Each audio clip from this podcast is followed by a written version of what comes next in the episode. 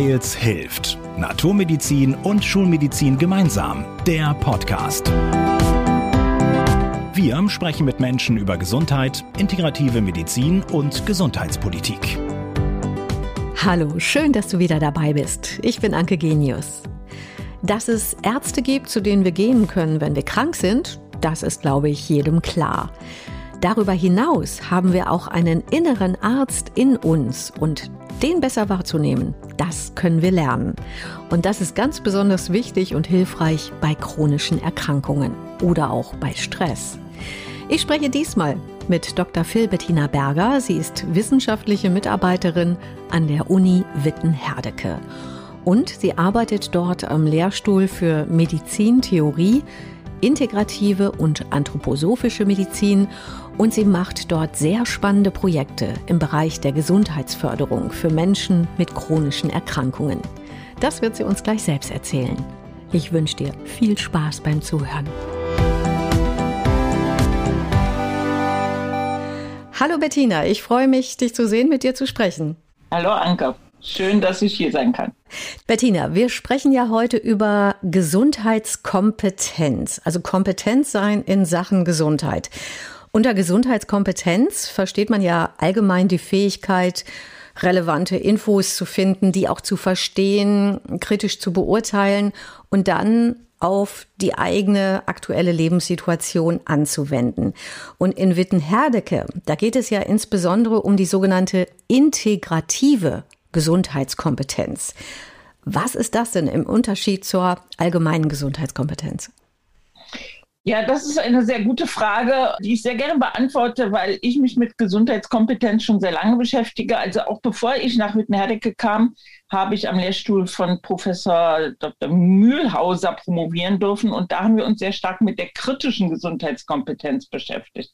Also nicht nur der Fähigkeit, Informationen zu finden, zu suchen und zu finden oder die notwendigen Aspekte und Informationen zu erfragen. Also das zweite Level, ne, die kommunikative Fähigkeit, sich im Gesundheitswesen zurechtzufinden, was ja auch gar nicht so einfach ist, wie wir alle wissen, sondern darüber hinaus eben die sogenannte kritische Gesundheitskompetenz. Also inwiefern bin ich in der Lage, eine Pharmawerbung zu durchschauen, wenn eine Pharmawerbung sagt, das und das Medikament ist so und so wirksam, dann zu sagen, ja, Moment mal, worüber reden wir, über welchen Aspekt der Wirksamkeit? Oder auch ne, ein Screening, ein Test sagt jetzt hier zu 95 Prozent aus, dass alle, die positiv getestet sind, auch krank sind. Das muss man immer sehr stark hinterfragen. Was ist mit diesen 95 Prozent gemeint? Wer ist damit gemeint?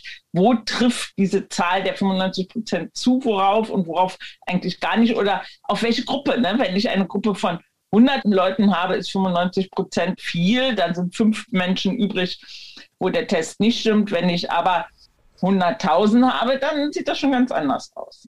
Wenn ich jetzt bei diesem Begriff integrative Gesundheitskompetenz nehme, ich denke da sofort an integrative Medizin. Da ist ja das Beste aus Schulmedizin und Naturmedizin gemeinsam. Inwieweit ist denn bei der integrativen Gesundheitskompetenz die Naturmedizin integriert oder verschiedene Naturheilverfahren?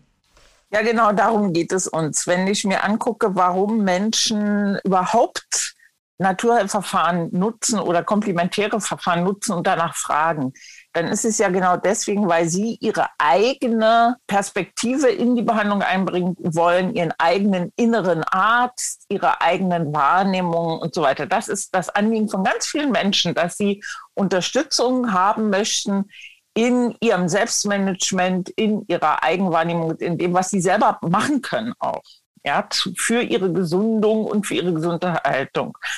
Und es gibt eben in dem klassischen, was wir normal kennen, haben wir da doch immer noch die sehr starke Trennung zwischen dem Arzt oder der Ärztin und dem, was die Patienten sind und können oder auch nicht. Und im komplementärmedizinischen Bereich entwickeln wir und evaluieren wir eben sehr, sehr viele unterschiedliche Verfahren und Interventionen, die eigentlich alle mehr oder weniger darauf aus sind, die Menschen in ihrer Selbstwahrnehmung zu stärken und zu unterstützen und das zu fördern und zu entwickeln. Also letztlich ihren inneren Arzt zu schulen und dabei zu helfen, dass wir, also wir alle, die wir diese Verfahren nutzen, besser wahrnehmen können, auch eben insbesondere, was wir brauchen oder was uns nicht so gut tut.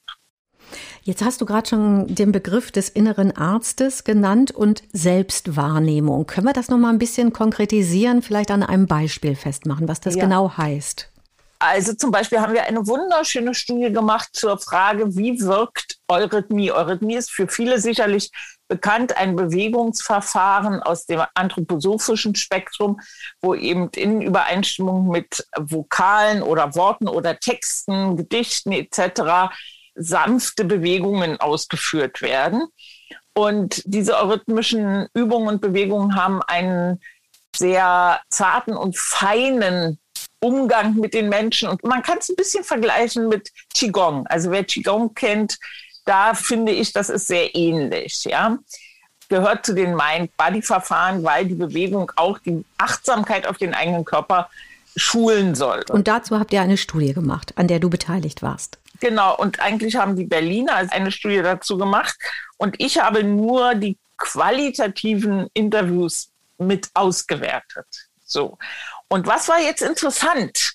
Interessant war, dass die Menschen, die Eurythmie machten, oft berichteten, dass sie durch die Eurythmie eine verbesserte Selbstwahrnehmung entwickelt haben. Die haben auf einmal sowas wahrgenommen wie einen inneren Raum, der sie dazu befähigt hat, besser zu spüren, was ihnen gut tut und was ihnen nicht gut tut. Und das ist natürlich eine ganz, ganz wichtige Voraussetzung dafür, dass ich rechtzeitig erkenne, wann etwas mir zu viel ist, wann mich etwas stressen könnte und ich rechtzeitig sagen kann, stopp, hier ist meine Grenze, bitte nicht hier rübergehen, bitte nicht noch mehr, bitte nicht so nah, weil das überfordert mich im Moment. Ja, also das heißt, die Selbstwahrnehmung befähigte in dieser Studie Menschen wesentlich besser, sich selber wahrzunehmen und damit besser zu reagieren und sich selber besser managen zu können und damit die Ereignisse zu reduzieren, die für sie stressend waren oder die Sie als stressend wahrgenommen haben. Mhm. Heißt das so im Umkehrschluss, dass bei vielen Menschen einfach dieses Gefühl für sich selbst oder für die Selbstwahrnehmung verloren gegangen ist und dass das eben auch viel Stress macht? Genau. Also Stress macht ja oft, wenn wir über unsere Grenzen gehen und gar nicht mehr wahrnehmen, wann passiert das in welchem Moment sondern sagen, na ja, natürlich muss ich das bringen oder schaffen oder leisten oder das will ich schaffen, bringen oder leisten. Das erwarten andere von mir, das erwartet meine Arbeit von mir, wie auch immer, ist ja ganz unterschiedlich. Und dann kann es sein, dass ich gar nicht mitkriege, wenn es mir eigentlich zu viel ist. Das ist eine Variante. Und die andere Variante ist halt eben, dass ich nicht genau genug wahrnehmen kann, was tut mir gut und was tut mir nicht gut. Also das heißt, ich kann auch wenig unterscheiden und das dementsprechend auch schwer bewerten, weil oft ist ja Stress nicht eine Frage der objektiven Belastung. Stress ist ja was ganz Subjektives, unsere Wahrnehmung dessen, was Stress ist. Wir beurteilen ja, ob etwas uns stresst oder nicht. Es gibt ja sehr viele Sachen, die sind für uns herausfordernd und angenehm sogenannter Eustress, positiver Stress. Das finden wir gut, ja. Viele junge Jugendliche finden das toll, nachts in die Disco gehen zu können. Denen fehlt bestimmt jetzt der Eustress einer durchmachten und durchtanzten Nacht. Das empfindet man ja nicht als negativen Stress. Aber irgendwann wird man älter und dann findet man das vielleicht stressig, wenn man nachts durchtanzen muss und nicht schlafen kann. Also das heißt, Stress ist nichts Objektives sondern etwas sehr Subjektives, sehr Individuelles. Und deshalb geht es immer darum, dass ich meine Wahrnehmung schule, was tut mir gut und was tut mir nicht gut. Stress ist nur ein Beispiel, da gibt es ja viele andere Dinge. Worum es im Allgemeinen geht, ist eine Wahrnehmung für unseren eigenen Körper zu entwickeln, weil unser Körper ist unser Lehrer und der erzählt uns, was wir brauchen, was uns gut tut und was uns nicht gut tut. Wenn sich jetzt jemand vielleicht gerade, der zuhört oder die zuhört, so ein bisschen ertappt fühlt und denkt, oh ja, da finde ich mich wieder, ich gehe auch oft an oder über meine Grenzen vielleicht sogar. Und da hätte ich jetzt so gerne mal so einen handfesten Tipp, was könnte ich tun, um jetzt anzufangen, um meinen inneren Arzt, meine Selbstwahrnehmung zu schulen. Hättest du da eine Idee? Naja, der beste Lehrer ist eigentlich unsere Atmung. Also wir haben ja sehr viele traditionelle Kulturen, die mit Atemübungen Arbeiten als eine grundlegende Zugang für die Autoregulation in uns selber. Immer dann, wenn wir uns unsicher sind, wie geht es mir eigentlich, ist die einfachste Variante, ich setze mich auf meinen Stuhl oder stehe auf oder lege mich hin, ziehe mich ein bisschen zurück aus dem, was gerade ist und nehme ein, zwei, drei, vier tiefe Atemzüge. Und dann komme ich auch in meine innere Wahrnehmung besser rein ne? und kann gucken, wie geht es mir? Was ist gerade los? Bin ich aufgeregt? Ist mir das gerade zu viel? Bin ich übererregt? Oder auch unterfordert? Langweilt es mich eigentlich? Ja, und brauche ich nicht ein bisschen mehr Aktivität und mehr innere Anteilnahme? Ne? Beide. Also es könnte auf der einen wie auf der anderen Seite sein. Natürlich. Genau. Ja. Was wird ganz oft in negative Zusammenhänge gebracht und das stimmt ja gar nicht, sondern das ist ja unsere individuelle Bedeutung, die wir einem bestimmten Ereignis zuweisen. Ne? Manche Menschen brauchen eine ganz regelmäßige Alltagsstruktur. Die müssen jeden Morgen zur gleichen Zeit aufstehen, zur Arbeit gehen, Mittagessen, nach Hause kommen, ihre Bewegung machen, was auch immer, in den Garten gehen. Und für andere wäre das furchtbar. Die werden da gestresst, weil es ihnen zu langweilig und zu eintönig wäre. Für die ist es viel gesünder und angenehmer, wenn sich die Tage unterscheiden und sie das sehr viel intuitiver gestalten können und heute bis 17 Uhr arbeiten und morgen bis 21 Uhr und übermorgen bis 13 Uhr. Ja, das denke ich auch. Das ist absolut individuell. Ich bin, glaube ich, eher letzteres. Ich arbeite gerne wechselhaft oder eben in verschiedenen Bereichen. Kommen wir doch noch mal auf die Menschen mit den chronischen Erkrankungen. Warum ist es denn da so besonders wichtig und hättest du da auch noch mal diese besonderen Tipps, was da jemand machen kann, um eben seinen inneren Arzt zu schulen und auch besser zum Beispiel mit chronischen Schmerzen klarzukommen? Chronische Erkrankungen werden ja überwiegend so behandelt, dass man sagt, aha, du hast die und die Erkrankung, dann kommst du in die und die Schublade und dann musst du die und die Medikamente geben und dann wirst du eingestellt auf ein Medikament. Das heißt, die Frage danach, wie können wir deinen inneren Arzt, deine innere Ärztin und Heilerin und Selbstheilerin schulen und trainieren, die steht eigentlich selten zur Debatte. Das ist aber eben das Anliegen bei uns in den Programmen und Interventionen, die wir entwickeln. Für Menschen zum Beispiel mit chronischer Müdigkeit nach Brustkrebs haben wir eine sehr schöne Studie gemacht, wo wir eben diese Selbstwahrnehmung geschult haben, die Schlafqualität geschult haben, die Wahrnehmung dafür, was ist guter Schlaf oder wie kann ich gut schlafen geschult haben.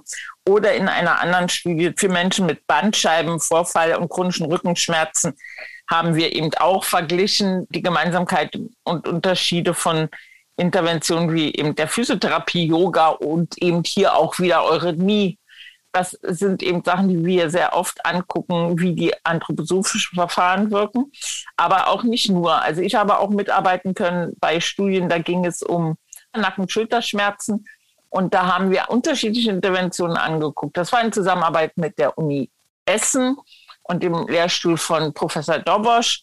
Da haben wir angeguckt, inwiefern Yoga oder sowas wie Schröpfen, ganz altes klassisches Naturheilverfahren bei Nacken-Schulterschmerzen hilft.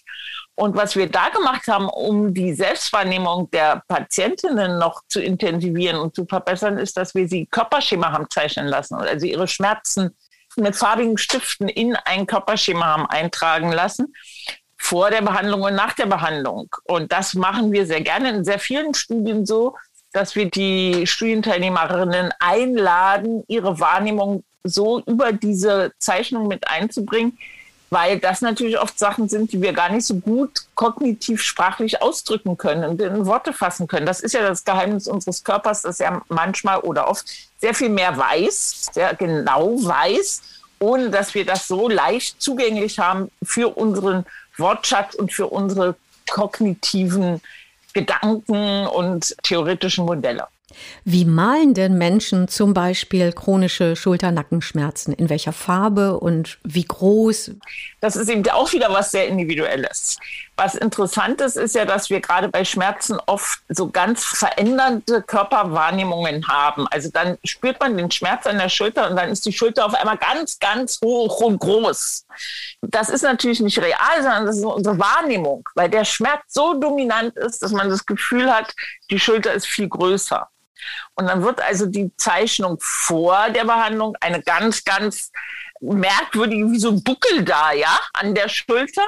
Und nach der Behandlung eben eine eher normal aussehende Schulter, weil diese ganze wir nennen das der affektive Schmerz, also der emotional hinzukommende Schmerzaspekt zu dem physiologischen. Ne? Wir haben einen verständlichen Schmerz wegen irgendeiner Fehlstellung oder irgendeiner Verletzung im Körper oder nicht funktionieren eines Gelenkes und so weiter. Da gibt es einen realen physiologischen Schmerz, klar.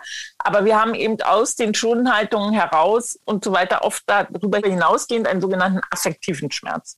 Und der ist sehr, sehr gut eben erreichbar und zugänglich für diese ganzen vielen sanften Verfahren, wie zum Beispiel eben Schröpfen und Yoga und vielen, vielen anderen, ne? dass wir wieder klarer haben, was ist denn hier eigentlich meine Schulter? Ne? Ist die so groß oder ist die normal groß? Und ein anderes schönes Beispiel ist bei Dysmenorrhoe, also den Schmerzen, Schmerzen im Unterleib. Mhm im Unterleib Regelschmerzen kann man auch sagen. Ne? Darunter leiden ja auch sehr viele Frauen. Da haben wir Menschen, die dann ihre Schmerzen malen wie ein doller Blitz im Unterleib oder eben nur wie ein kräftiges Rot, das sich dann über den Unterleib erstreckt. Also auch sehr, sehr unterschiedlich. Sehr, sehr spannend, dieser ganze Bereich, auf jeden Fall. Gibt es denn ein Naturheilverfahren, was so hervorsticht oder eine bestimmte, sage ich mal, sanfte Bewegungsart, wo du sagst, ja, also das hilft ganz besonders vielen oder ist das auch eher wieder individuell? Ja, das ist sehr individuell und ich würde mal jetzt sagen, man darf und muss und kann eben einfach suchen, was ist für mich passend oder was kann ich gut integrieren oder gut für mich nutzen, wo habe ich Zugang, was kriege ich gegebenenfalls auch bezahlt, wo finde ich auch einen guten Therapeuten oder einen Anleiter in meiner Umgebung, wenn ich nicht so viele Erfahrungen habe oder wo habe ich eine gute Aufnahme, wo ich mir das jeden Morgen abspielen kann oder was auch immer, ja, das kann man nicht verallgemeinern. Ich bin jetzt im Moment sehr begeistert von allem, was mit Eurythmie zu tun hat, weil ich das eben sehr viel natürlich bei uns am Lehrstuhl auch erlebe und wir in viele Studien involviert sind und mitarbeiten dürfen. Aber das heißt nicht, dass nicht Tai Chi zum Beispiel mindestens genauso gut ist. Also wir haben zum Beispiel eine wunderbare Studie zusammen mit der Uni in Freiburg, wo es darum geht, ältere Menschen vor Stürzen zu bewahren oder wie können Bewegungsverfahren wie Tai Chi und oder Eurythmie ältere Menschen dabei helfen, besseres Gleichgewicht zu haben, in den Alltagsbewegungen nicht so leicht zu stürzen, also als Sturzprävention.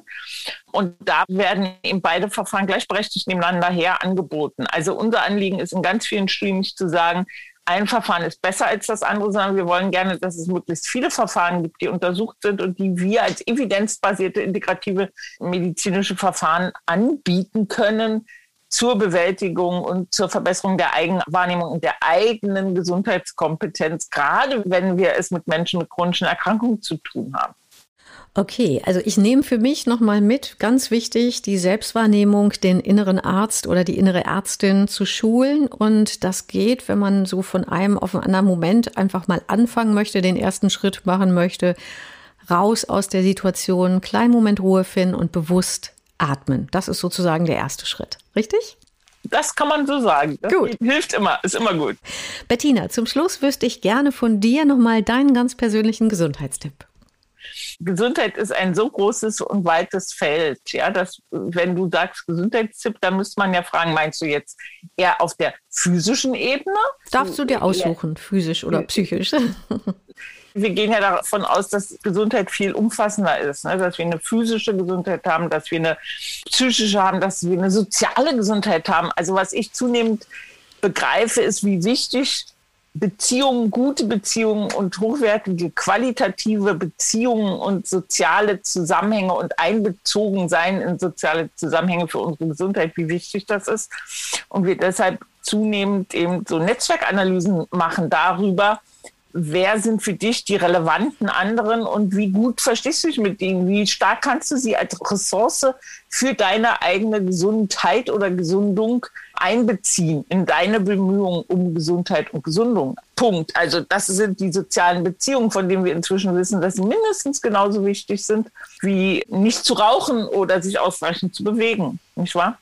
Absolut. Also raus und wieder soziale Kontakte pflegen für die Gesundheit. Aber bitte auf jeden Fall, egal wie, auch wenn man sagt, ich kann jetzt gerade nicht mit so vielen Leuten Party machen. Es gibt hunderte Möglichkeiten, sich zu begegnen und Kontakte zu pflegen. Auf jeden Fall. Ganz wichtig. Okay. Dr. Bettina Berger, ich danke dir ganz herzlich für dieses spannende Gespräch. Alles Gute. Danke, Anke, für das Gespräch. Und ich danke dir fürs Zuhören. Und wenn dir diese Folge gefällt, dann freuen wir uns natürlich sehr über ein Like. Und du kannst selbstverständlich die Folge auch gerne an Interessierte weiterleiten, damit möglichst viele von der integrativen Gesundheitskompetenz, vom inneren Arzt, der inneren Selbstwahrnehmung erfahren. Bis bald, wir hören uns. Wir hoffen, ihr seid beim nächsten Mal wieder dabei. Hört uns auf weils-hilft.de und vielen Podcast-Plattformen.